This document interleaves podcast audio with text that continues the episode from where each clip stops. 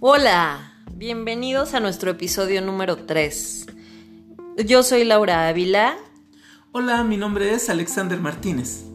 Y como sabes, tenemos para ti como cada semana un gran tema, un tema que creo eh, se ha popularizado en su intención, pero muy pocos lo conocemos, Alex.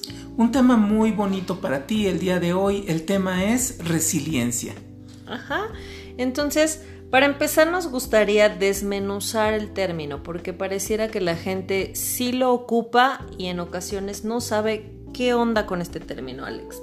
¿Qué es la resiliencia? Compártenos. Bien, pues iniciaremos por la parte técnica. Es un término que proviene de la metalurgia y está enfocado a los metales. Se refiere a la capacidad de doblamiento, de fundición, de transformación de los metales. Este término fue arropado por la psicología y bueno, adaptado a esas grandes virtudes que tiene el ser humano, la capacidad de enfrentar las adversidades. Ajá.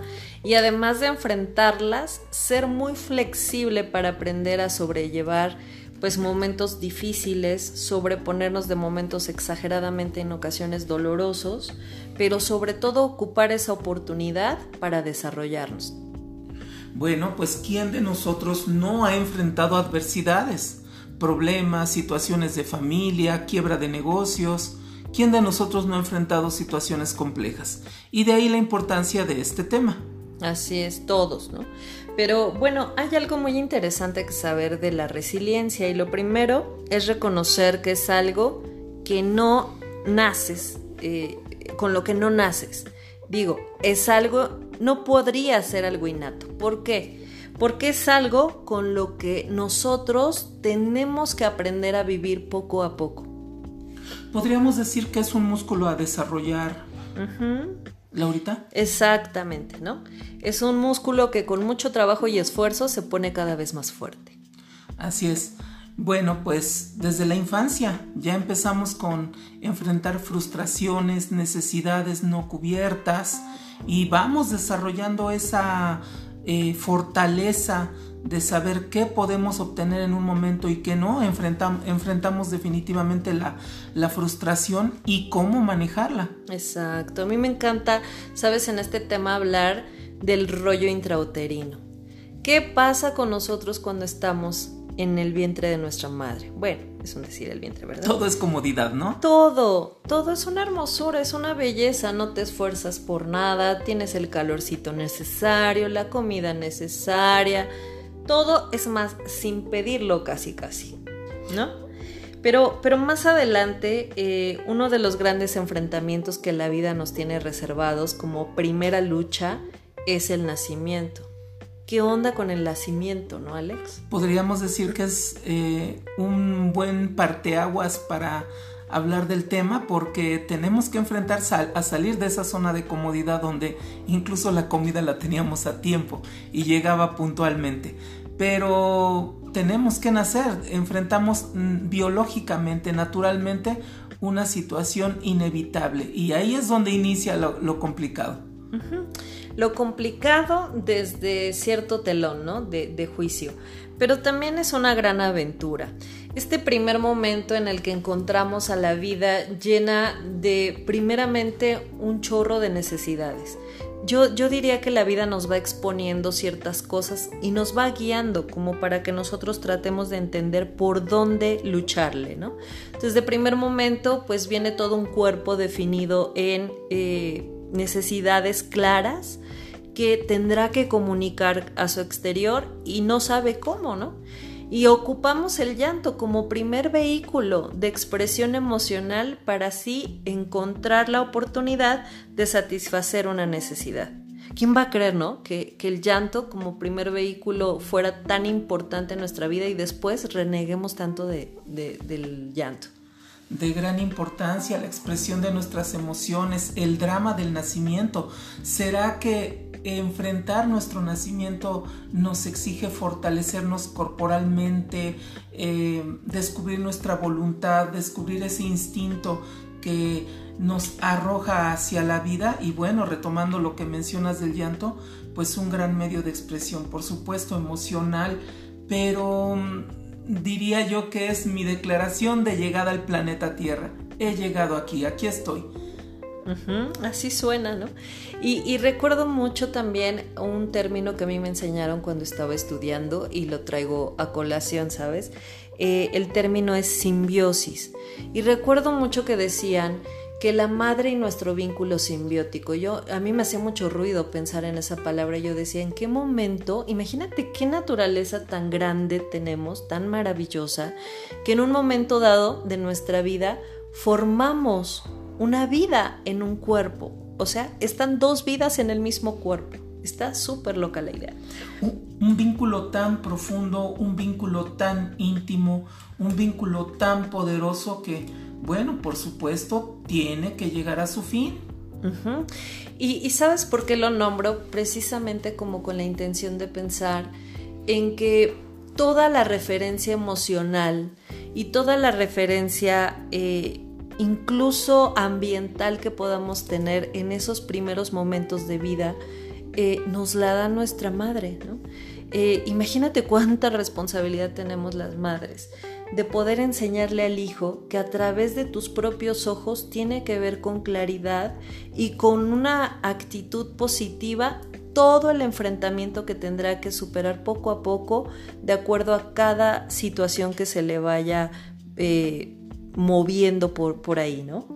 Entonces, eh, es muy importante, refiriéndonos a esto, es muy importante que esa capacidad simbiótica, si bien eh, es de trascendencia hacerla cálida, afectuosa y demás, es también muy importante enseñarle a un hijo, ¿no? desde esos primeros pasos, a que poco a poco se desapegue de su madre. ¿Por qué, Alex? Pues porque se empieza a construir la independencia de la personalidad porque empezamos a darnos cuenta quiénes somos por naturaleza, eh, cuáles son nuestras preferencias, cuáles son nuestros gustos y hacia dónde nos queremos dirigir. Efectivamente, regresamos a esa fuente de amor, esa fuente, diría yo, que nos nutre de la intuición, del contacto con la tierra y de poder saber auténticamente quién soy y hacia dónde voy.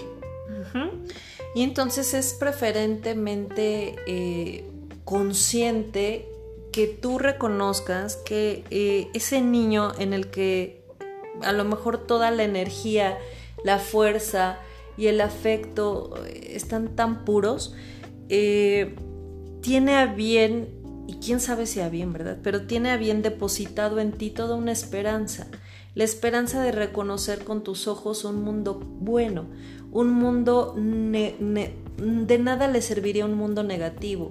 Este contacto con el ambiente de primera impresión tendría que ser un ambiente no tóxico, un ambiente no hostil, ¿no? un ambiente favorable para que así poco a poco en el camino que tiene que descubrir hacia la integridad y hacia la independencia, logre darle la seguridad que un niño necesita. Yo creo que esa es la primera herramienta, Alex, para que esos pequeños puedan ir fortaleciendo el término resiliencia.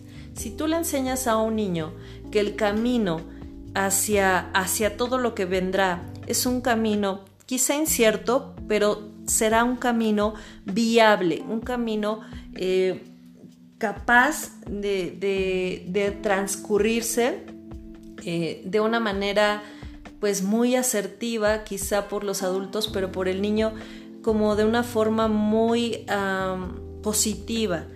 Es importante darle al niño la seguridad que él necesita, ¿no? Sí, y bueno, y mencionas esto, para mí significa un parteaguas muy importante. Evitar la toxicidad del ambiente, de la sociedad, lo que no ayuda, lo que no ayuda al crecimiento. Sin embargo, también intuitivamente el niño sabe que entra a un mundo cambiante, mm, un mundo entrópico, un mundo que de alguna manera está en movimiento y que no siempre está complaciendo todas sus necesidades, que no siempre salen las cosas como él quiere. Gran diferencia, ¿no? Entre aceptar la naturaleza del cambio constante del mundo a ver la parte tóxica que sí nos corresponde, la parte social, en donde, bueno, nosotros como adultos responsables tenemos que crear un ambiente más saludable para ellos.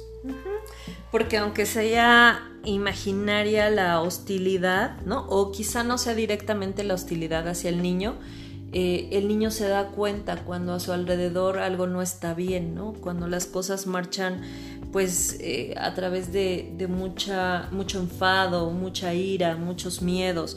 Siento que, el niño de primera impresión necesita mucha tranquilidad de que las cosas pueden guiarse de una forma muy, muy positiva.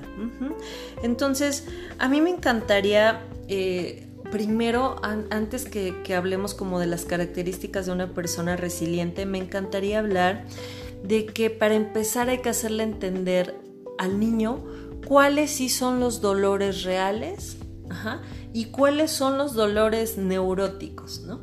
Eh, ¿Qué es un dolor real? Un dolor real es te caíste de la bicicleta, te abriste la rodilla, bueno, la piel, pero eso, eso no tardará más de tres días en cerrarse y no habrá mayor problema. La muerte de una mascota, Laurita. Igual, la muerte de una mascota, ¿no? Eh, el peque se tiene que dar cuenta de que murió su animal, tiene que sufrir, eh, más bien, tiene que dolerle la, la pérdida, pero no habrá forma de traerle un pececito igual al anterior como para que no entienda y no tome conciencia de que el otro partió. Y así, esos dolores reales son inevitables, tienen que estar para ellos, ¿no? Para todos, más bien para todos nosotros. Podríamos decir que son eh, el gimnasio de la vida, es lo que los fortalece. El despedirse de un amigo que se cambia de casa, el cambio de una escuela a otra, em, no lo sé, quizás hasta la separación de los padres en algún momento de necesidad. Es distinguir claramente entre ver que el dolor es inevitable, que forma parte de la naturaleza, que son cambios constantes y que no nos queda más que bifurcar, es decir, darle salida, darle movimiento a todo ese cúmulo de emociones que se dan a través del dolor. Claro. Y bueno, y entonces reconociendo ya esos dolores reales, ahora pasamos a los dolores neuróticos. ¿Qué es un dolor neurótico? Un dolor ocasionado por algo que quizá ni siquiera ha pasado, pero que ya me estoy adelantando para que pase. Un imaginario es, se me ocurre ahorita, los Reyes Magos. Ajá. Ya estoy sufriendo, el niño llora como por octubre, noviembre, está sufriendo porque cree que no van a venir los Reyes Magos, porque se portó muy mal y hay un asunto muy culpígeno, ¿no? Que hacemos los adultos con, los niños. Eh, esos pequeños le sufren al tema y aún no pasa. No, sucede algo así con muchos niños, ¿no crees, Alex? Sí, el sufrimiento tiene una cara principal como de opcional. Es donde yo elijo, eh, diría neuróticamente, eh, estar apretando el play al recuerdo doloroso sin ningún sentido constructivo. Es así como nada más estarme lacerando, es como estar recordando por victimizarme. Y bueno, claro que duelen, las pérdidas duelen, el terminar con una pareja duele, pero de ahí a que yo esté voluntariamente apretando el play en el CD y en el audio de lo que, de lo que fue, de lo que me sucedió, gran diferencia, ¿no? Así es. Y pues está regresando al tema de la neurosis, o, más bien instalar a un niño al tema de la neurosis, tendrá pues graves repercusiones al final. Entonces es importante, es importante que entendamos un poco cuáles son las características de una persona resiliente. Entonces me encantaría empezar por una, Alex, que se me ocurre ahorita de bolón, y es no controles tus situaciones. Ojo, si tú crees que puedes controlar todo lo que te pase, estás equivocado. Hay algo que sí puedes controlar y ese algo se llama controla tus emociones. Las situaciones son adversas, son inalcanzables en ocasiones, pero tus emociones no. Tus emociones sí se pueden alcanzar, sí las puedes ocupar de mejor manera para sobreponerte a estos cambios. Mm, ¿Qué te parece la aceptación incondicional al presente? Hoy amaneció nublado, al rato, tú sabes, aquí en Hidalgo los climas son súper, súper cambiantes. Al rato empieza a llover y bueno, pues me pondré una chamarrita. ¿No? Ya más noche iniciará el frío, bueno, me estaré tapando y me estaré poniendo guantes. es no estar renegando, es tener una aceptación incondicional al presente, aceptarlo tal y como es. Más bien diría yo, desarrollar una capacidad de adaptación a los cambios. Se me ocurre otra característica y podría ser eh, dejar en paz tanta interpretación sobre los demás. ¿Qué quiere decir esto? Si yo todo el tiempo estoy tratando de mirar fuertemente los actos que la gente hace para conmigo y los miro con un afán de crítica negativa, a mí no me van a ayudar a crecer. E, esas miradas de subjetividad y de toxicidad interna, lo único que estarán promoviendo en mí es un, en mí es un desequilibrio. Yo necesito acudir a una sucursal de optimismo y comprarme unas dosis gigantes, pero sobre todo, ¿sabes cómo yo creo que lo puedes hacer? Rodeándote de gente que te enseñe con optimismo las circunstancias de la vida creer en las habilidades naturales que yo tengo desde pequeño. El niño y la niña son poderosos. Juegan, se caen, trepan árboles, confrontan personas, se hacen amigos de perros gigantes en la calle. Estas habilidades ya las tenemos desde, desde pequeños, están en nuestra naturaleza. Lamentablemente con el paso del tiempo las vamos perdiendo, aturdiéndonos en falsas imágenes de nosotros mismos. ¿Cómo se logra esto? Ayuda la meditación, ayuda el silencio, ayuda el momento de esclarecer esos pensamientos y esos ruidos que muchas veces no nos dejan ver ese gran potencial que tenemos en nosotros mismos y que ya está ahí. Simple y sencillamente hay que recordarlo, hay que acudir a él, agitarlo y ponerlo en acción. Y eh, yo de la mano pondría también a lo que estás diciendo, ¿sabes qué? el rollo de ser creativos. ¿Qué pasa? Dicen por ahí que hay quien no podrá definir el arte para toda su vida como un elemento pues importante o inclusivo, pero yo diría que si todos lo hacemos, Alex, nuestra impresión con el mundo sería completamente diferente, porque el arte a nuestra visión, a nuestro oído y a todos nuestros sentidos nos regala la apreciación por la belleza ¿Y qué hace la belleza? ¿Qué hace esta, esta apreciación digna de la vida? Pues nos cambia todo el panorama. Entonces, a mí me parece que si a un niño lo empiezas a estimular con estos pensamientos creativos, lo acercas al arte, lo pones a dibujar, haces que escuche música, que baile cuando tiene que expresar una inconformidad, que, saque con todos sus sentidos y con todo su cuerpo esta, esta necesidad de expresión y manejo de emociones, a mí me parece que las cosas funcionarían muy diferentes. Bien, otra de las características para poder observar a una persona resiliente es cuando las personas tienen esta gran habilidad de ampliar sus posibilidades. Ejemplo, están buscando amortiguadores para su auto. Tienen en la esquina solamente a un proveedor y a un reparador. Empiezas a hacer llamadas, empiezas a agitar tus redes, tus redes de contactos, las empiezas a movilizar y empiezan a lloverte opciones, empiezan a surgir nuevas ofertas y vas resolviendo de una manera más fácil. En este punto es importante también dejar claro que es importante dejar que las cosas cobren su marcha natural, su tiempo. Muchas veces queremos las cosas como para una hora, las queremos como para de aquí a las 4 de la tarde. No te sucede nada si dejas que de aquí a mañana tu red de contactos te dé más información. Así, así somos. Estamos acostumbrados a, eso, ¿no?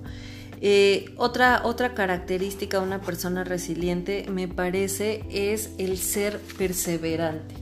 ¿Sabes qué onda con la perseverancia? Yo me acuerdo muchísimo del día que yo eh, entré a trabajar a, un lugar el cual se me hacía inalcanzable por lo que los demás me decían. Recuerdo mucho que yo lo vi en la televisión y yo dije, yo quiero trabajar ahí. Y, recuerdo que una amiga me escuchó y me decía, eh, oye, espérate, las cosas son calmadas, primero paso a paso, ojalá que alguien te dé la oportunidad de sacar copias en su negocio y posteriormente ya encontrarás un lugar así de grande. Y bueno, y estuve ahí duro y dale, queriendo alcanzar ese objetivo. Y sabes qué, recuerdo que ya que estaba adentro trabajando como en el tercer año, recibí una imagen en, en mi computadora pegada y decía la imagen, el que toca grandes puertas, se le abren grandes puertas, ¿no? Qué bonito. Está, está padre. Si yo, si yo toco una puerta chiquita, no dudo que se abrirá para mí, porque tengo el convencimiento de que lo lograré. Pero si yo me atrevo y lucho y me, me enfoco y persevero, estoy segura que la puerta de dimensiones gigantes también será abierta para mí.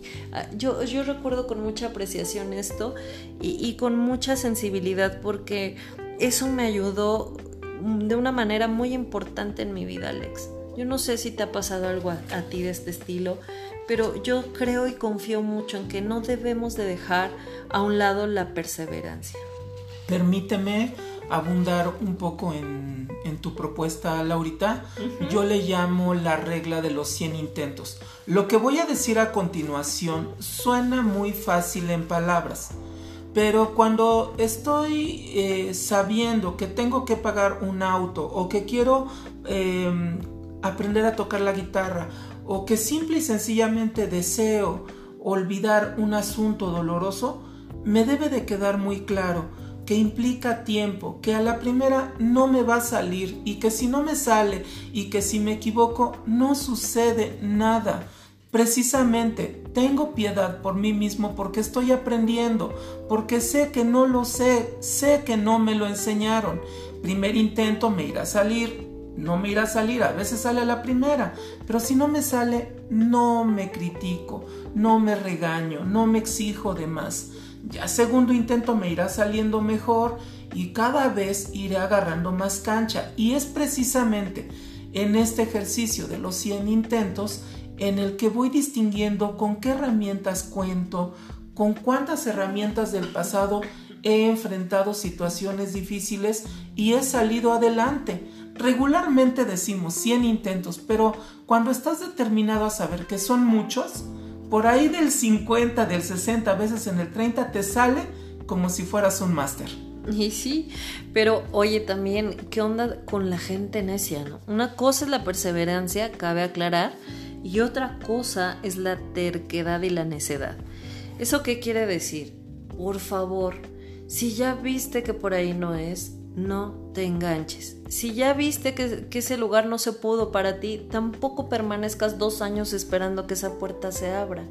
Determina ciertos tiempos, eh, flexibles sí, pero no, pero no tan herméticos como con la intención de no poderse moldear a una siguiente perspectiva. Entonces, a veces así somos, muy obstinados, queremos y a fuerza que las cosas nos salgan en tiempo y forma como las decimos.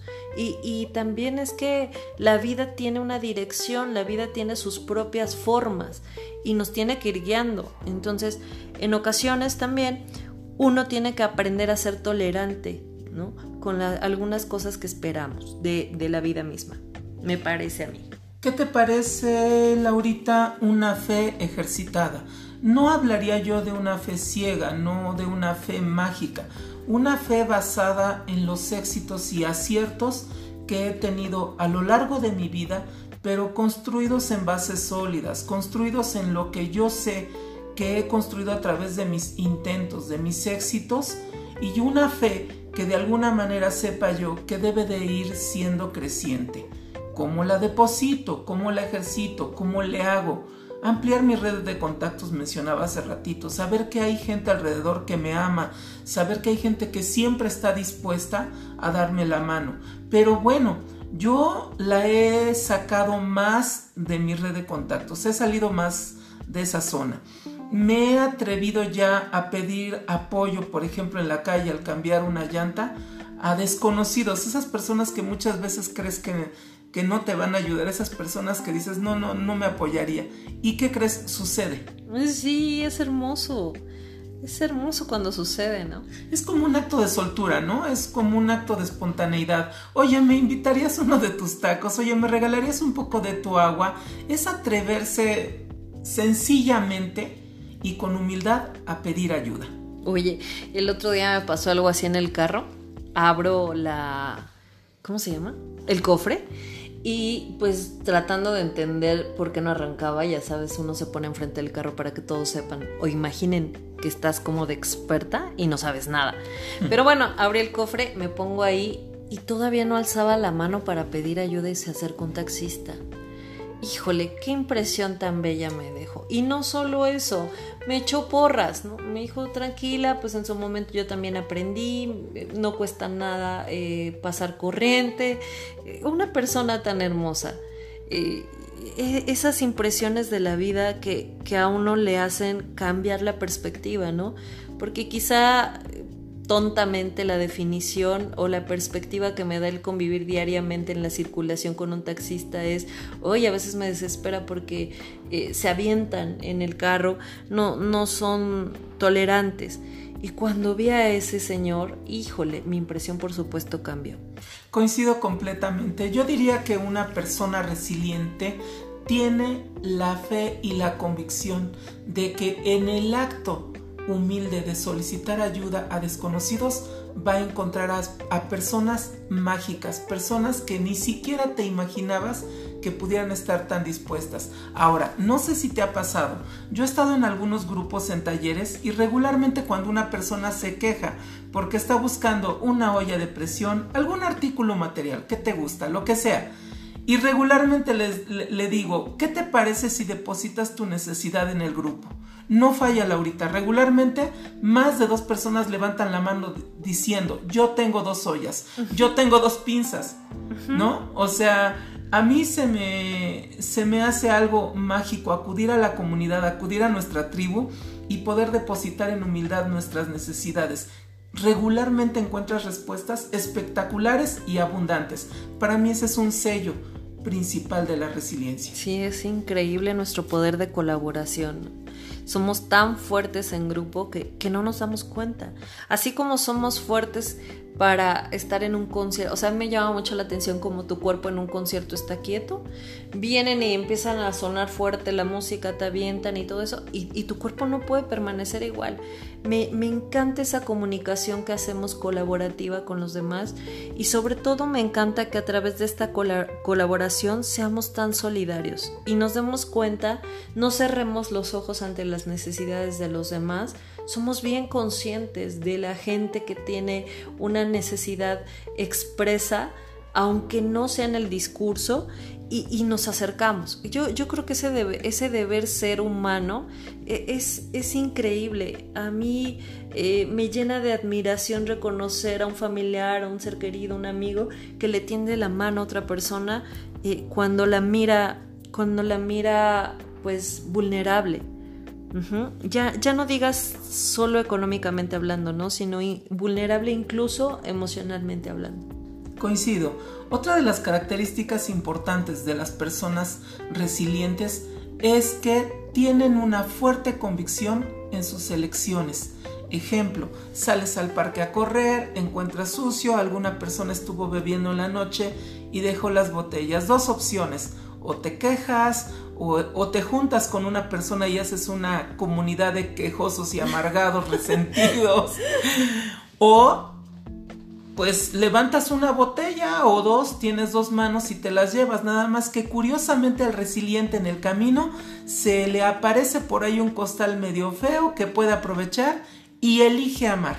Elige dejar de lado la crítica, elige llenar el costal de botellas, inspira a otras personas y de repente ya tres personas están limpiando ese pequeño parque o ese espacio hermoso. Bueno, pues el resiliente elige, elige amar. Exacto. Otra característica a mí me parece importante también es eh, el resiliente gestiona su estrés. ¿Qué quiere decir eso? Aprende a vivir con estrés, pero sabe que es importante vivir con descansos.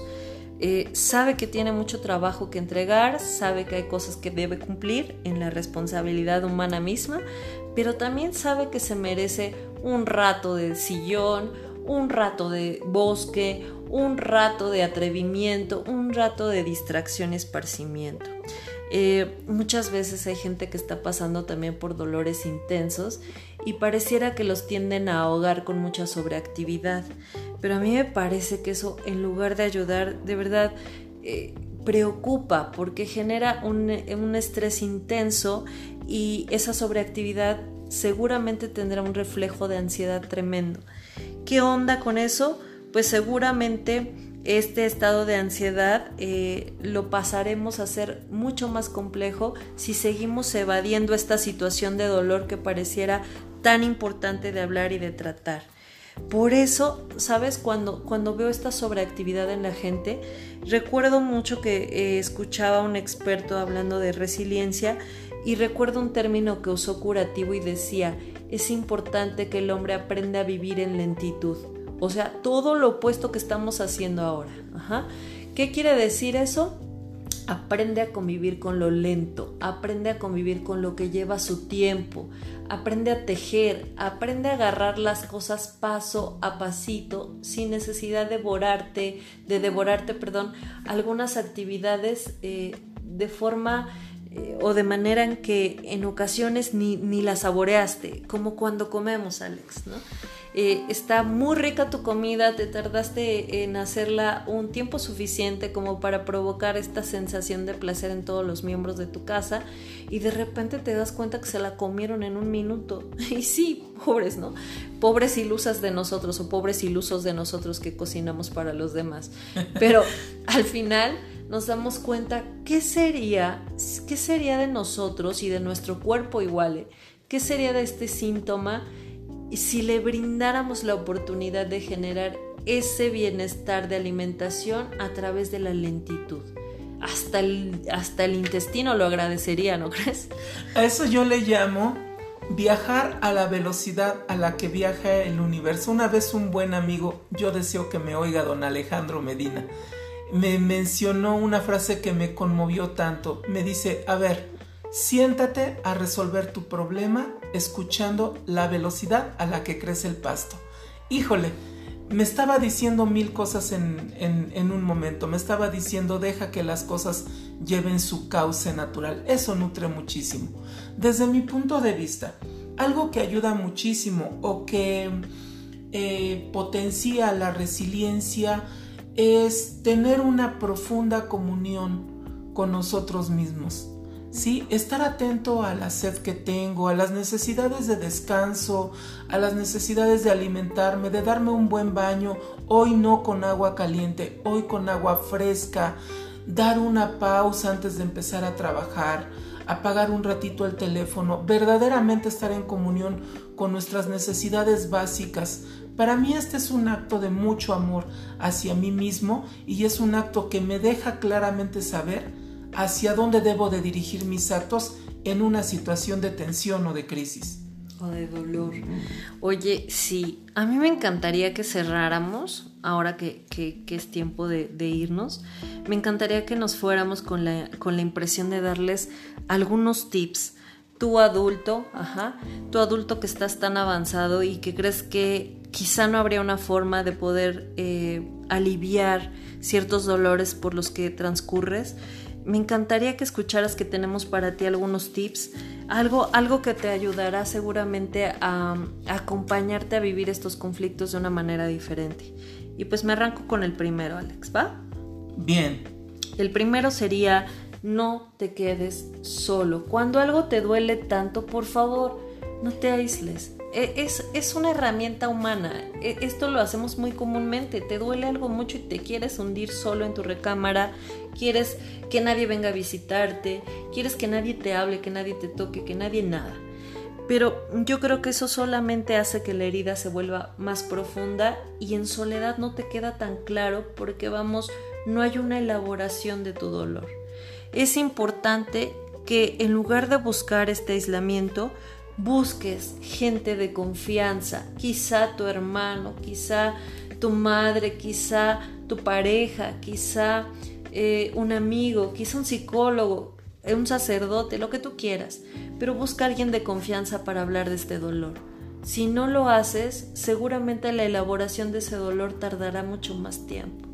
Y es que tendemos a no solo aislarnos, ¿no? sino que a poner toda una nostalgia de por medio, música nostálgica, eh, colores nostálgicos, tapas la luz, todo lo necesario como con la intención de que mm, ese dolor se, se vuelva inalcanzable. Eso me parece a mí, Alex. Número dos, recuerda todos los eventos complicados que has enfrentado, pérdidas, campeonatos, tu titulación, los exámenes, ese primer no que te dio tu novia o tu novio. Recuerda cómo has salido adelante. Ten presente todos los triunfos con los que te has construido a lo largo del tiempo y agítalos como una persona que agita un árbol de manzanas para que caigan todas. Recuerda, regularmente en medio de una crisis se nos olvidan todas las habilidades que tenemos. Agita ese árbol de éxitos. Agita ese árbol de, de, recuerdos de enfrentamiento. Verás que las soluciones van a surgir creativamente. Así es. Se me ocurre otra que sería evita culparte. Las culpas no ayudan de nada.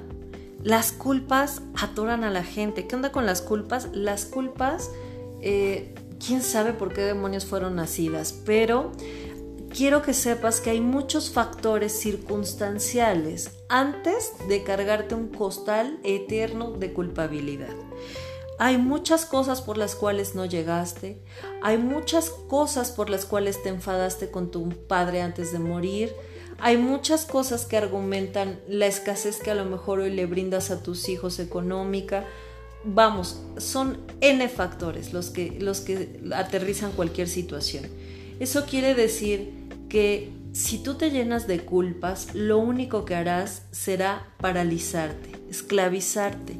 Y eso, por supuesto, será reflejado hacia los demás y qué reciben los demás cuando tú tienes tanta culpa. Híjole, es demasiado complejo y tóxico. La verdad es que la culpa no te deja mucho. Me gusta a mí mucho, Laurita, si me permites, cambiar en el discurso de mis pacientes la palabra culpa por la palabra responsabilidad. La culpa te congela, la culpa no te deja pagar, la culpa te deja endeudado de por vida. La palabra responsabilidad te pone en movimiento. Exactamente. Esa, esa tiene más que ver, ¿no? Y bueno, otro, otro tip. Bueno, yo me aventé el de la culpa, vas tú. Oye, me va el mío. bueno, pues ahí va el mío. El mío es el número 4. No le juegues a la víctima. No la sufras tanto. Nadie te está haciendo cosas. No hay una fuerza del universo en contra de ti. Estás enfrentando responsablemente el resultado de muchos actos de tu vida. ¿Sí? Busca al especialista, muévete, eh, ve la manera de resolverlo, pero desde un ángulo de responsabilidad. La víctima, parecida a la culpa, regularmente congela a las personas. Y bueno, cerraría con el de el dolor por favor, aprende del dolor a que el dolor está aquí para no dejarte quieto. El dolor está aquí para aprender. El dolor está aquí para que no te pongas cómodo, para que te salgas de tu estado de confort o de lo que creías que era un estado de confort, tipo tema COVID, y empieces a cambiar tus rutas, empieces a cambiar tus ideas, tus estilos, tus formas de convivencia, tu manera de ver las cosas, todo esto que hace que quizá de la vida no puedas recibir la maravilla que tiene que comunicarte. Actualizarnos. Y bueno, son los, los cinco tips que dejamos para ti. Me gustaría mucho mm, dejar un pensamiento que para mí es muy importante. No puedo darme el lujo de estacionarme, de victimizarme, de culparme o de culpar a otros. Tengo un potencial impresionante en mi ser, natural, artístico, deportivo, intelectual, cultural y hasta financiero. Tengo muchísimas virtudes. No se vale estar quieto. El mundo te está esperando. El mundo está esperando tus virtudes, tu servicio, tus habilidades. Haz de este mundo un mundo más bonito. Así es. Y bueno, pues nada más nos queda despedirnos. Gracias por darnos la oportunidad de escucharnos. Gracias por estar aquí. Por favor, participa en nuestras redes sociales. Estamos ahí en Facebook como Al Buen Entendedor Podcast. Eh, inquietante será para nosotros también recibir toda la información que tendrás que darnos. Tus dudas, algunos temas. Eh, incluso un comentario, una queja, sugerencia, lo que tú gustes. Pero estamos ahí para estar como siempre en contacto contigo y con muchísimas ganas de poderte aportar pues lo mejor que tenemos cada uno de nosotros. Nos despedimos, Alex. Nos despedimos. Esto es para ti. Al, buen, entendedor. Cuídate. Chao, chao. Hasta pronto.